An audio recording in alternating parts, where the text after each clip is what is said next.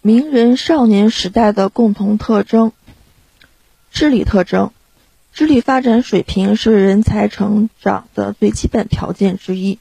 历史上有些杰出人才，幼年和少年时代就表现出较高的智力水平，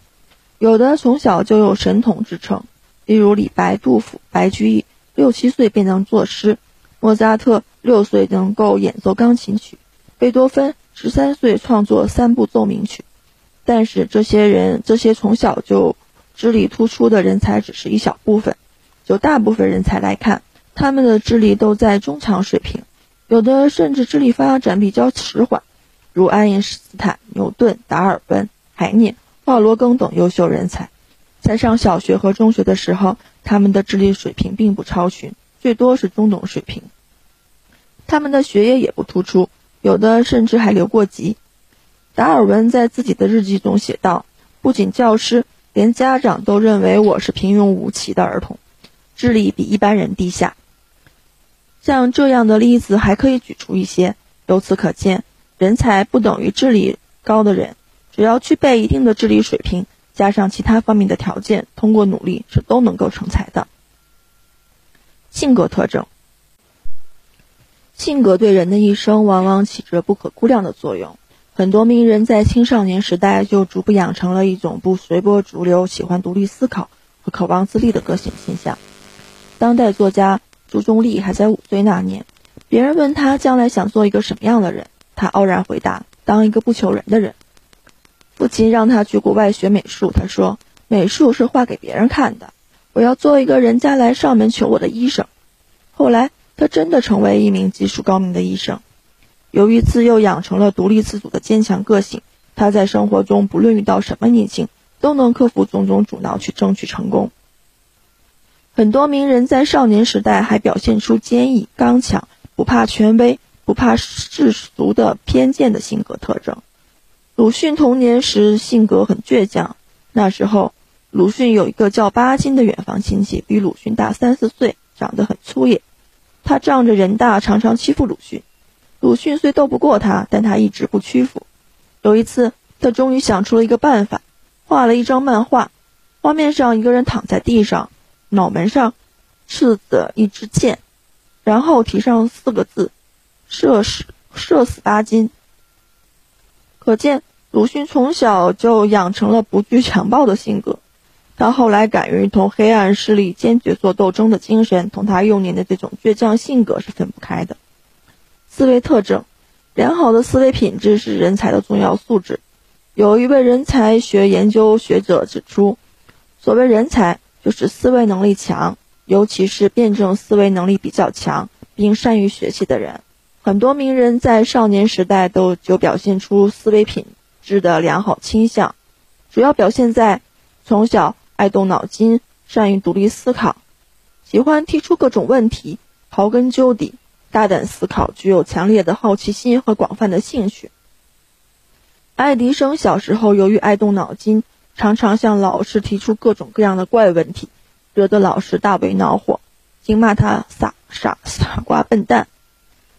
在生物实验和化学方面做出了杰出贡献的巴斯德，从小养成了勤于思索的习惯，对每个问题他都追根究底，直到彻底弄明白才肯罢休。以致旁人误认为他的智力方面有问题。我国清代科学家戴震，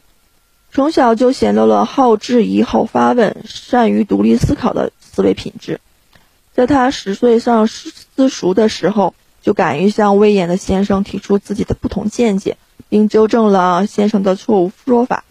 此事指此事一直为后人所传颂。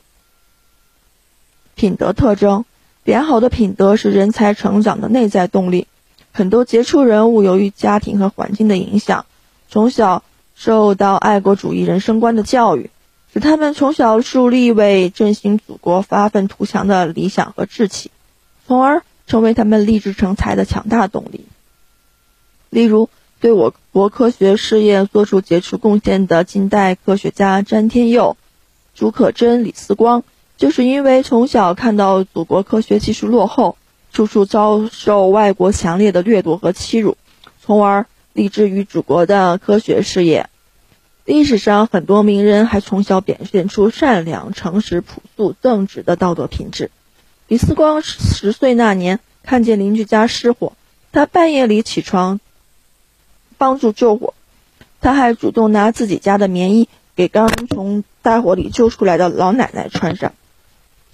德国著名音乐家舒曼上小学的时候，看见班上一个富商子弟经常欺负班上的穷学生，于是他聪明地做了一首乐曲。乐曲的主题表现一个拐腿的大狗熊。正在伤害一只小山羊，以此来讽刺那个欺负别人的学生。从那以后，这个学生不再欺负班上的同学了。情绪特征：许多名人小时候大都爱听歌颂正义、善良、鞭挞丑恶、虚伪的童话和神话故事，也爱看歌颂爱国主义精神或者宣扬劫富济贫的精神的小说或人物传记。比如杨家将、岳飞、水浒、三国演义、西游记、鲁滨逊漂流记、汤姆索亚历险记等等。这些故事和书籍不仅开拓了他们的眼界，增长了知识，而且对培养他们的善良、勇敢、追求真理、反抗压迫的良好品质起了一定的作用。许多名人从小时候就喜欢探索大自然的奥秘，各种小动物甚至奇花怪石都成为他们迷恋的对象。有些人就是由此产生了对科学研究的热爱和志向。许多名人小时候都爱做游戏，甚至爱玩淘气的游戏，在游戏中锻炼了他们的各种能力，发展了他们的思维。只要加以正确的引导，爱做游戏并不妨碍他们的成才。